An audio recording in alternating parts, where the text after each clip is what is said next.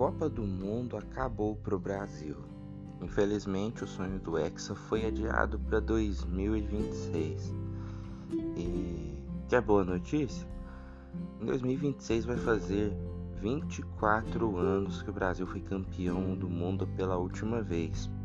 A última vez que aconteceu isso foi em 1994. E quer uma outra coincidência? Em 1994 o Brasil foi campeão nos Estados Unidos. Em 2026 o Brasil vai buscar o Hexa nos Estados Unidos, já que a Copa vai ser realizada na América do Norte, Estados Unidos, México e Canadá, sendo os Estados Unidos o palco principal da disputa, onde será feita a abertura e o encerramento da Copa.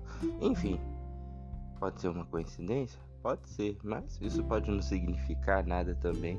E 2026 a gente está dizendo aí que o sonho do Hexa foi adiado para 2030. Bem, mas fato é que o Hexa não veio, mas essa Copa foi marcada, foi marcada pela alegria. O Brasil vem de tempos nebulosos aí, né? A gente passou aí por um grande isolamento social e depois eleições presidenciais tensas. E agora essa Copa do Mundo, ela veio aí com um grande com um grande remédio, com um grande alívio, né? Parece que a gente viu o nosso povo um pouquinho mais unido aí depois de muita polarização. Claro que teve aqueles que mesmo em meio a isso continuam pregando a divisão, mas enfim, a gente teve um pouco de alívio nesses últimos 20 dias aí em que o Brasil teve na Copa, né? Tem gente que não gosta de futebol, tem gente que não dá bola para isso, não para para assistir e tá tudo bem também, né? Quem é obrigado a assistir, mas enfim, falando por mim e por muitas pessoas que eu vi, foi um momento de alegria. E Copa do Mundo, futebol é isso. Né? Por exemplo, aqui meus pais não não gostam muito de futebol. Eu, eu herdei esse gosto aí dos meus avós, por exemplo. Mas meus pais nunca foram chegados a parar na TV, na frente da TV e ficar assistindo um jogo. Porém, isso cria lembranças. Tem lembranças aí de outras Copas que eu assisti em casa, aí, uma de 2002, por exemplo, que toda a minha família estava reunida. Isso foi um dia muito marcante, foi um dia muito especial. E é isso, acho que no fim, mais importante do que vier um título, um caneco, é isso. Até porque Deus não interfere nessas coisas, né? Ah, se lá o jogador de futebol ora, né? Pede para Deus ajudar ele lá, mas Senhor é o Senhor de todas as nações, de todos os povos, né?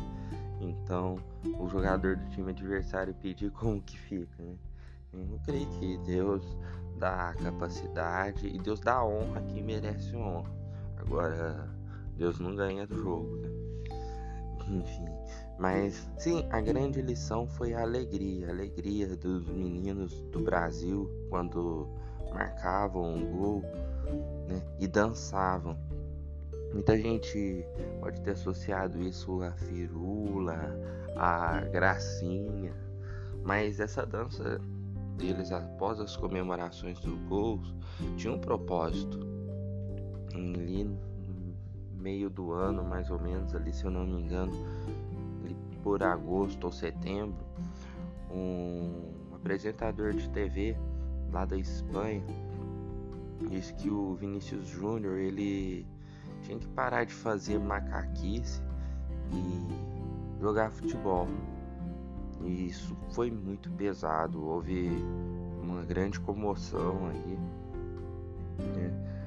Onde todos os brasileiros notáveis aí deram a hashtag Baila Vini Júnior, porque a dança é alegria, cara. A dança é alegria. E isso só deu mais motivação aí, mais gás para que não só o Vini, mas todos os garotos aí que estão lá na Europa, nos gramados da Europa brilhando, aqui no Brasil, aqueles que estão buscando seu espaço, para buscar porque, cara, a alegria é a marca maior do brasileiro. O futebol brasileiro é o futebol arte, é o futebol da alegria. E como condensar isso e como demonstrar, imprimir isso melhor do que na dança. A dança é alegria, cara. A dança é a explosão da alma. E se a gente for olhar nas escrituras, a gente vê momentos chaves aí, né, onde toda a alegria, toda a gratidão foram expressas na dança. Como quando o povo de Israel atravessou o Mar Vermelho, e a palavra diz que após eles atravessarem, do outro lado, Miriam dançou. Como quando Davi voltou das bat batalhas e trazendo consigo aí a arca da aliança e Davi dançou e ali fala né que que Mical o desprezou ali né, o tratou ali como se fosse um imbecil mas Navi estava dançando de alegria, era a alegria dele, era a gratidão dele diante da conquista ali, diante da vitória que o Senhor concedeu a ele.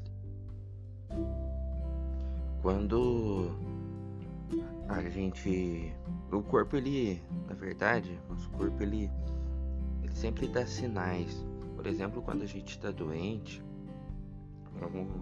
uma das grandes manifestações do corpo aí, dizendo que tem algo que não tá legal com a gente, é porque a gente fica com febre. A febre é a manifestação do nosso corpo, é o indicativo ali de que tem algo que não tá normal. Quando a gente tá eufórico, a gente tem outra forma de expressar isso, né? Isso vai do perfil de cada um, isso vai do, do contexto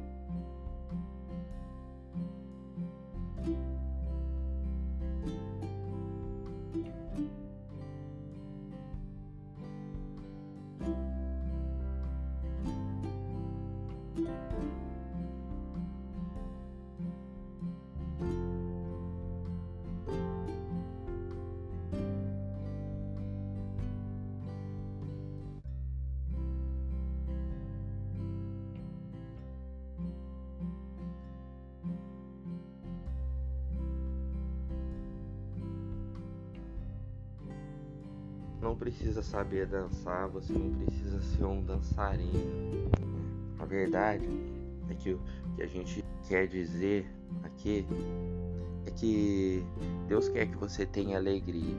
Deus quer que tenhamos alegria, porque todo dia tem um leão para matar, todo dia tem um gigante para derrubar, e a gente sabe que não vai ser fácil, a gente sempre soube que não seria fácil.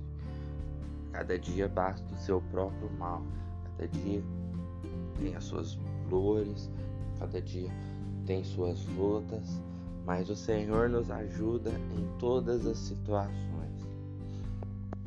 E a gente esboçar alegria depois de um dia cansativo, sabe?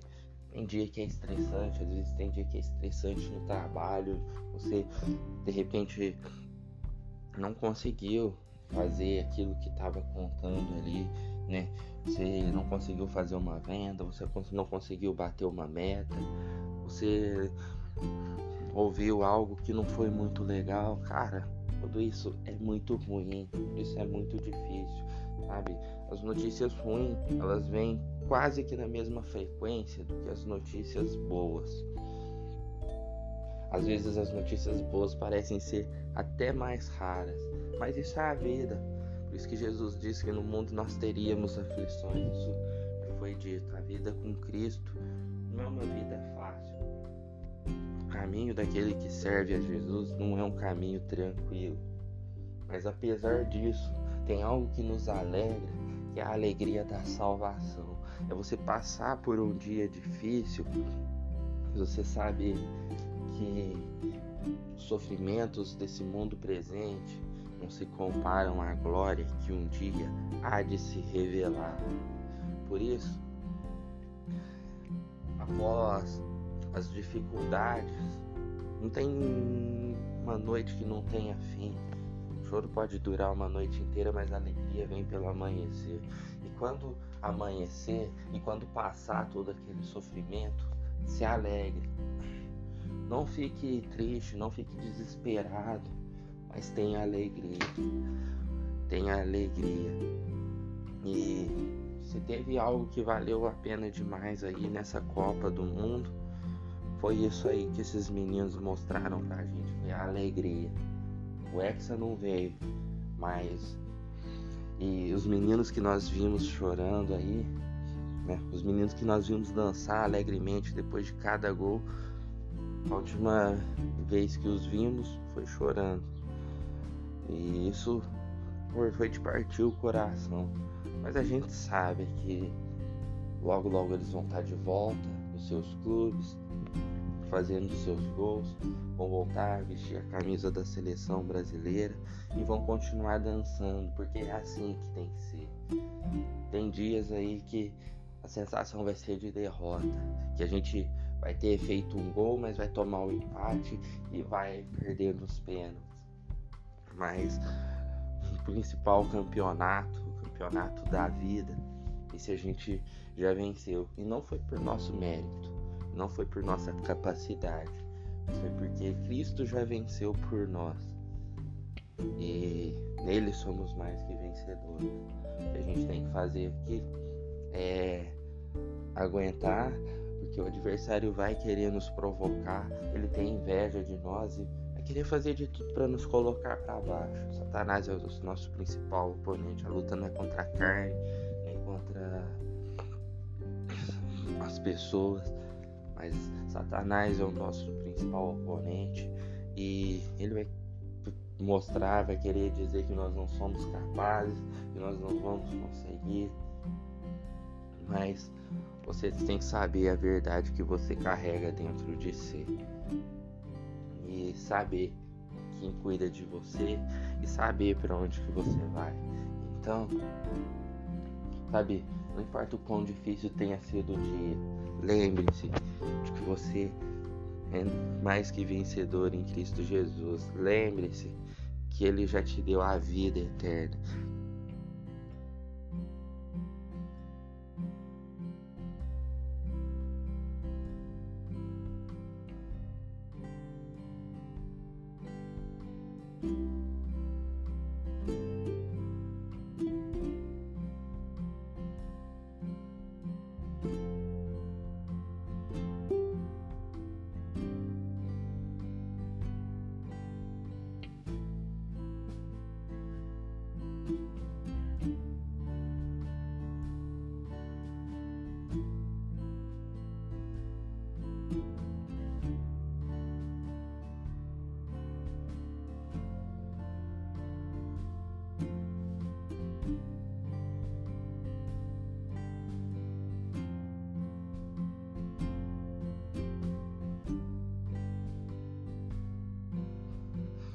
Homem é comunhão. Então, sobretudo quando a gente une as pessoas que nos ajudam, que fazem de nós melhores, a gente tem essa comunhão. Quando a gente dança na presença de Deus, com essas pessoas, isso, a dança eu estou dizendo aqui não é no sentido figurativo aí da questão aí é, de você estar tá dançando mesmo, mas sim pode ser também dançar. Mas quando você está em comunhão ali, com alegria, né? é bom que os irmãos vivam em união. Quando você está alegre com essas pessoas, essas pessoas de Deus, essas pessoas que os colocam para cima, cara, isso faz tudo valer a pena. Então não dance só, não dance sozinho, né? Mas se você estiver sozinho, dance também, dance diante do Rei. 2022 não foi um ano fácil, assim como os outros até aqui também não foram mas faltando metade, um pouco mais da metade do mês para acabar o ano, né? cerca de 20 dias para acabar esse ano, que a gente tem que pensar que apesar das lutas, que apesar das dificuldades, nós chegamos até aqui. E por mais que a gente esteja diante de um cenário de incerteza aí no nosso nossa política, a gente está diante de, de um cenário de incertezas aí na questão econômica do nosso país, enfim, tem muita coisa incerta, a gente não sabe como vai ser, mas até aqui o Senhor nos ajudou. E apesar das dificuldades, a gente está chegando ao final de mais um ano vivo. A gente chegando ao final de mais um ano saudável. A gente tá chegando ao final de mais um ano bem. E se você for parar para pensar, colocar os pingos nos is, talvez esse ano você esteja melhor do que o ano passado. E se você tá aqui, se você sobreviveu a 2022, é porque o Senhor te ajudou. Então agora, né, no final do ano tem sempre as festas de final de ano. Porque sim, é um momento de se alegrar. É um momento de você olhar para as lutas que você teve nesse ano, você fazer um balanço de tudo aquilo que você viveu. Você vê que você chegou até o final. Então, é momento de dançar, é momento de se alegrar. Então, dance, dance a dois, dance em grupo, mas dance juntos, porque a alegria de Deus é que tenhamos chegado até o final. E temos muitas outras lutas para travar. Mas uma coisa é certa, a vitória já é nossa. Por isso, lembre-se disso. Alegrem-se na esperança e dance, dance, dance sem parar. Dance, dance, dance. Não parem de dançar.